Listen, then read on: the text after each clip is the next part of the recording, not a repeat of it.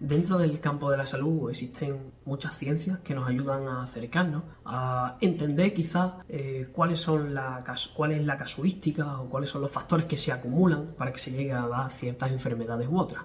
Hoy vamos a hablar de estresores físicos, de estresores invisibles a la vista de los humanos. Estresores que están detrás y que son los responsables de que, por ejemplo, las abejas pierdan la capacidad de navegar y comunicarse. También son los responsables de que eh, las crías de tortuga, cuando, cuando rompen el huevo y tienen que ir nadando hacia el mar, se confundan y vayan hacia otro punto diferente que no es el, destino idílico para que, para que puedan desarrollarse y crecer. Todo esto eh, me, viene, y por eso dedico este episodio del podcast, a través de una inquietud por eh, la llegada de pacientes con electrohipersensibilidad o con síndrome químico múltiple, donde están en un momento o están en un punto en el que su cuerpo es extremadamente sensible a cualquier tipo de estresor. Es por ello que hemos empezado a investigar y traemos este episodio, o traigo este episodio, para que entiendas un poco más todo lo que está alrededor, qué es lo cierto, qué es lo menos cierto sobre el electromagnetismo y el rendimiento celular o la biología humana. Así que nada, si te interesa todo este tema, hoy te va a explotar la cabeza y te invito a que te quedes conmigo un rato. Bienvenido a Hackeando la Salud, un lugar donde discutimos ciencia y herramientas basadas en ciencia para optimizar la salud y el rendimiento en el día a día. Bien, lo primero y lo más interesante a conocer es entender qué es el electromagnetismo. El electromagnetismo simplemente es una rama de la física eh, que estudia los campos magnéticos y los campos eléctricos, las ondas magnéticas y las ondas eléctricas. Por poner un ejemplo para que se entienda muy bien, eh, imaginaros una habitación oscura, una habitación que no tiene ventanas, no tiene puertas, solamente hay un agujero en una pared donde eh, introducimos una bombilla. La encendemos y todo el interior se iluminará. Vale, pues en esa habitación el campo electromagnético será igual a todo el espacio en el que haya luz. En este caso, la frecuencia electromagnética eh, la vemos, es perceptible, en la luz. Pero hay muchas otras frecuencias electromagnéticas que no vemos, que son invisibles a los humanos. Por lo cual es importante entender esto, entender que hay una rama que estudia cosas que quizás no somos capaces de percibir, pero que no dejan de estar ahí. Por un lado tenemos las ondas eléctricas, ¿vale? Que lo que son son eh, movimientos de, electrones en un material concreto, ¿vale? Puede ser en el aire, puede ser a través de un cable de cobre, ¿vale? Pero corresponden a los movimientos de los electrones. ¿Qué son los electrones? Los electrones son, digamos, uno de los componentes de las partículas por las que está compuesta la materia. La materia es todo, una mesa, una silla, nuestro cuerpo, todo está compuesto por materia. Y esa materia está compuesta por partículas y esta partícula tiene un núcleo central con protones y neutrones y girando alrededor de ese núcleo central tienen electrones. Por lo cual, ese movimiento de los electrones corresponde a esas ondas eléctricas, ¿vale? Que pueden generar también campos eléctricos. Y por otro lado tenemos las ondas magnéticas. Estas ondas magnéticas eh, corresponden a la vibración de esos, eh, esos electrones y se propagan a la velocidad de la luz. ¿vale? Estos, estos campos magnéticos se miden en microteslas. ¿vale? Los campos y las ondas eléctricas, no lo he dicho antes, pero se miden en hercios. ¿vale? Por lo cual, dependiendo de la orientación que tengan estos eh, electrones, eh, se van a crear diferentes campos magnéticos, Por poner un ejemplo muy simple y que se entienda muy bien, los metales, por ejemplo, tienen sus electrones ordenados, haciendo una polaridad positiva o negativa, y es lo que hace que tengan la capacidad de atraer o de repeler algunos otros materiales. Por ejemplo, la madera no tiene sus electrones orientados orientativamente ordenado, por lo cual la madera no es un, no es un material que tenga propiedades magnéticas por sí mismo. Es un poco complejo de entender, pero eh, radica en, la necesidad de comprender que hay, eh, digamos, algunas frecuencias que te transmiten por el espacio, tanto por los materiales como por el aire, que están ahí y que tienen un rol en la salud. Por lo cual, ¿qué es el electromagnetismo? Para entendernos, el electromagnetismo es la luz eh, las emisiones de los dispositivos electrónicos, las conexiones inalámbricas que tenemos, eh, por ejemplo, los motores eléctricos funcionan eh, con, electromagnetismo, las, pruebas médicas que se hacen, por ejemplo, el encefalograma, el, electroencefalograma, el electrocardiograma, todas estas están basadas en principios del electromagnetismo. Por ejemplo, las brújulas, ¿vale? Por propiedades magnéticas y en general toda la materia todo, desde una piedra hasta un chimpancé, todo tiene electromagnetismo, todo emite señal y todo recibe señal, ¿vale? Dependiendo de la frecuencia de esas señales, nos encontramos eh, las ondas electromagnéticas ionizantes, estas son las más famosas, las que tienen la capacidad de alterar las moléculas y al alterar las moléculas tienen capacidad de dañar, por ejemplo, la célula o el ADN. Se sabe que las eh, ondas electromagnéticas ionizantes tienen la capacidad de generar procesos tumorales, tienen la capacidad de generar daño celular severo. Por ejemplo, en eh, desastres eh, radioactivos, esas radiaciones tan fuertes tienen la capacidad de generar eh, procesos tumorales en niños durante muchos, muchos, muchos años, porque está el entorno contaminado de esas radiaciones tan fuertes, ¿vale? ¿Cuáles son estas? Los rayos X, los rayos gamma, la, digamos la radiación alfa y beta, son radiaciones con muchísima potencia, ¿vale? Con capacidad de destruir moléculas aproximadamente tienen una, frecuencia de más de 3 por 10 elevado a 15 Hz y una longitud de entre 0,01 y 10 nanómetros. ¿Vale? Una longitud muy, muy, muy pequeñita, ¿vale? Imaginaros una onda eh, con, una curva, pero su frecuencia, es decir, las veces que se repite esa onda, es muy pequeña. Y por otro lado tenemos las ondas electromagnéticas no ionizantes, ¿vale? Que estas son las que comúnmente se han dicho que no hacen ningún tipo de daño a la salud y es lo que vamos a, ha evaluado hoy, como por ejemplo la radio, el microondas, la luz artificial, eh, la luz natural también. Tiene aproximadamente una frecuencia de entre 3 Hz y 790 eh, terahercios y una longitud desde un milímetro hasta 100 kilómetros, ¿vale? Por lo cual, ¿por qué te cuento todo esto? Te cuento todo esto porque hay un concepto nuevo que influye directamente en la salud, que es el electrosmog, ¿vale?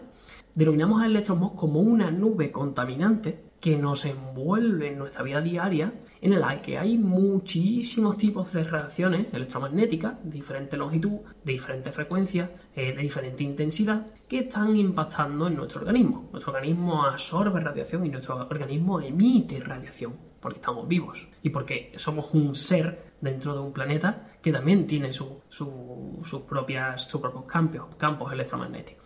¿Qué es lo que ocurre?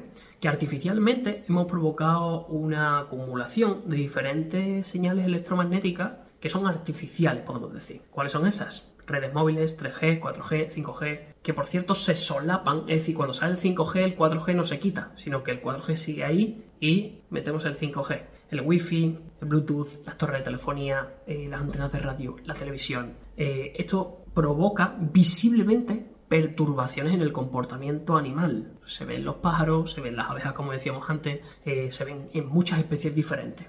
Eh, y es que normalmente la mayoría de artilugios que tenemos en casa son capaces de generar eh, esas frecuencias electromagnéticas nocivas que impactan en nuestra salud, haciendo un efecto cóctel y creando este electrosmog, ¿vale? Para, entenderlo también un poco más, la luz artificial y la luz filtrada, luz artificial podemos llamarle a la luz de, de cualquier bombilla, y filtrada me refiero a por un cristal, por ejemplo, también es electrosmog, ¿vale? Aquí, visiblemente, en esta imagen vemos dos artilugios, o podemos ver dos artilugios, que no sé si los has encontrado, que pueden provocar señales electromagnéticas eh, artificiales. Uno es esa, lámpara de ahí atrás, y dos es mi reloj. O sea, porque es un reloj inteligente, por lo cual está recibiendo y emitiendo señales a mi teléfono eh, móvil y eso se hace a través de radiaciones electromagnéticas. Pero ¿qué impacto realmente tiene esto en el ser humano? Ya hemos dicho que las reacciones ionizantes son capaces de romper moléculas y por lo cual hacen daño en el ADN, pudiendo crear procesos tumorales, ¿vale? Pero esas radiaciones son muy raras, de forma natural no ocurren. Eh, de hecho, también los desastres más grandes que ha habido en este, en este sentido los ha provocado el ser humano. Pero ¿qué pasa con las otras? ¿Qué pasa con las radiaciones no ionizantes? ¿Tienen algún impacto real a nivel fisiológico y que esté demostrado a nivel académico? Vale, pues eh, hemos visto, o haciendo una, revisión eh, de, publicaciones científicas acorde a esto, hemos visto que hay investigadores que nos dicen, después de hacer bastantes estudios en, plantas, en animales y en humanos hay menos, eh, que se producen ciertos cambios estructurales y funcionales en el sistema nervioso con la exposición acumulativa a todas estas frecuencias electromagnéticas de largo alcance, de corto alcance, de, baja frecuencia, las microondas eh, y que pueden suponer eh, un estrés para, diversos tejidos de nuestro organismo.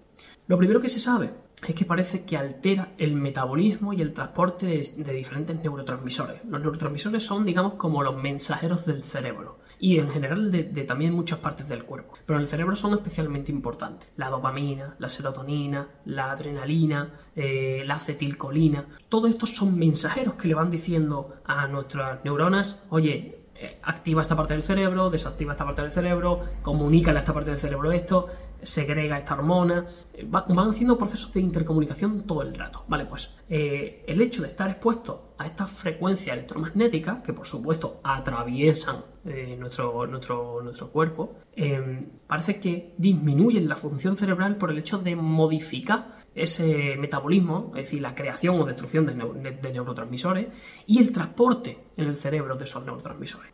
Se hizo un estudio muy interesante en el que cogieron a ratones eh, de experimentación y los sometieron durante una hora al día, ¿vale? Eh, eh, los pusieron a una frecuencia electromagnética concreta de 1800 MHz, ¿vale?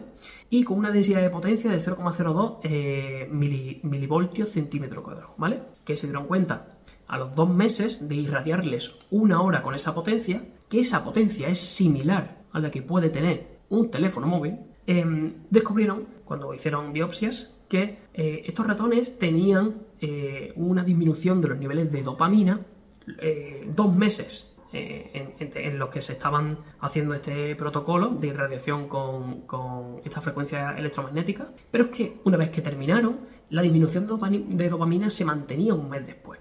Esto puede extrapolarse a algo más real como una, modificación del comportamiento a través de esa disfunción en el cerebro. Esas ratas se, podían comportar de forma ineficiente por esta dificultad que tenía en el cerebro para, para generar sus sistemas de comunicación de forma evidente y correcta. Después, analizando otros dos neurotransmisores como son la adrenalina y la noradrenalina, eh, se vio que eh, también en ratas, irradiándolos a señales microondas en, un tiempo muy pequeño, creo que eran 0,2 segundos y, 0,5 segundos, eh, veían que ya se disminuían los niveles de adrenalina y noradrenalina. Esto estamos asociados con procesos de atención eficiente, de gestión del estrés, de eh, inflamación, sueño y el funcionamiento del sistema nervioso autónomo. Eh, también parecían que en otros experimentos se ve que alteran, eh, digamos, la, serotonina, la hormona de la satisfacción en el cerebro. También otros neurotransmisores como por ejemplo el GABA, como por ejemplo el glutamato, como por ejemplo la acetilcolina, que es súper importante, lo cual parece que de forma directa o sí, de forma directa, iba a decir indirecta, pero indirecta no, seguro que directa, afecta eh, a, estos neurotransmisores que son tan importantes, no solamente para mantener la función cerebral, sino que el cerebro controla todos los órganos. El, cerebro emite señales para que haya regulación pancreática, para que haya regulación hepática, para que haya regulación en la vesícula biliar, etcétera, etcétera. Vemos como en otras investigaciones eh, investigaban, oye, ¿por qué mecanismos ocurre esto? ¿Por qué se está alterando el metabolismo de los neurotransmisores? Y veían que los canales iónicos, que son, digamos, unas, digamos, digamos, unos transportadores que hay metidos en la membrana de la célula, imaginar la célula como una esfera, por simplificarlo un poco, eh, pues que esos transportadores que, digamos, regulaban la entrada de sodio y de potasio, o regulaban la entrada de calcio, eh, a través de esta exposición a señales electromagnéticas se veían afectados y se veían afectados eh, provocando que haya mayor calcio intracelular y actuando como, una, toxina, eh, provocando una mayor excitación eh, neuronal. esto se puede ver muy fácil en personas que se asustan de forma muy rápida o que, tienen cambios de humor de forma muy repentina, eh, que mm, tienen, por ejemplo, epilepsia, se ve muy, muy claro, que tienen una hiperexcitabilidad y, nada más que ver un cambio de luz raro puede inclusive iniciar un brote. Y también eh, estos investigadores veían que quizás estas frecuencias tienen la capacidad o posiblemente tengan la capacidad de dañar la membrana de esa célula, independientemente de los canales que, controlan eh, los, digamos, los minerales o los electrolitos que hay fuera y dentro de la célula, también puede modificar la membrana, en el sentido de que eh, puede convertirla en, una eh, membrana más permeable, ¿vale? En el que sustancias se filtren o salgan de la célula sin control ninguno. Eso es, un problema para la, para, para la fisiología humana. O eh, también viendo que eh, la estructura propia de la membrana celular se puede ver deteriorada, ¿vale? Por lo cual sabemos que estas radiaciones no ionizantes no provocan un daño celular por sí solas, como por ejemplo las ionizantes que sí tienen la capacidad de dañar el ADN eh, solamente por, estas radiaciones, pero el cúmulo de radiaciones no ionizantes tiene la capacidad de generar un estrés en la célula por los mecanismos que acabamos de comentar. Un estrés en la célula significa más desechos, los desechos son radicales libres, y estos radicales libres sí que tienen la capacidad de dañar las propias estructuras de la célula, inclusive el ADN, si no tenemos un gran poder antioxidante que consiga neutralizarlo, ¿vale? Por lo cual, todas estas son las implicaciones que tienen las reacciones no ionizantes en, el organismo humano. Y actualmente estamos expuestos a un volumen de frecuencias electromagnéticas artificiales, porque las frecuencias electromagnéticas no son malas, de hecho la luz del sol es una frecuencia electromagnética y es necesaria para la vida. Sin embargo, parece que todo lo que toca al humano lo, lo, lo, embarra un poco. Y cuando hemos tenido esta progresión de tecnología tan rápida, no hemos tenido quizás la capacidad de darnos cuenta cómo estaba afectando esto a, nuestro, a nuestra salud. Por lo cual, como conclusión, hago este capítulo para, para, para darle exposición a otro agresor más del bienestar eh, humano a tener en cuenta. Nosotros en consulta con nuestros pacientes ya estamos generando intervenciones tanto para diagnosticar un entorno nocivo a nivel electromagnético como para tratar el ambiente. Y, nada, espero que te haya gustado este capítulo. Es un poco intenso, un poco largo, pero, pero espero que te haya servido y que, te hayas consciente de, bueno, de otras de las cosas que, puede estar afectando o no a tu salud. ¿vale? En el siguiente episodio vamos a hablar de eh, nutrición electromagnética, algo un poco delicado, en lo que me voy a atrever a, a investigar y a hablar. Em, y este domingo, para todas las personas que estén en la lista privada, en la newsletter, eh, voy a enviar un email muy práctico sobre cómo crear una burbuja de silencio, ¿vale? Una burbuja de silencio referido a cómo intentar paliar todas esas frecuencias electromagnéticas invisibles eh, de carácter artificial que pueden estar impactando en, nuestro organismo eh, y, cuáles pueden ser algunos hábitos simples para, para, lograr una mejora, sobre todo en el momento más importante del día, que es el sueño, ¿vale? Así que nada, Espero que te haya gustado mucho este capítulo. Si tienes duda con todo esto, porque puede ser complicado entenderlo a la primera, tienes los comentarios y, yo estaré encantado de, responderte a, todos, siempre lo hago. Y nada, si crees que mm, este vídeo le puede servir a, alguien o le puede interesar, te, animo a que se lo envíes y a que lo compartas y así también me echas un cable. Eh, que, bueno, que le pongo mucho cariño a este tema del podcast. Y, nada, espero que, que te vaya muy bien el día y nos vemos la próxima.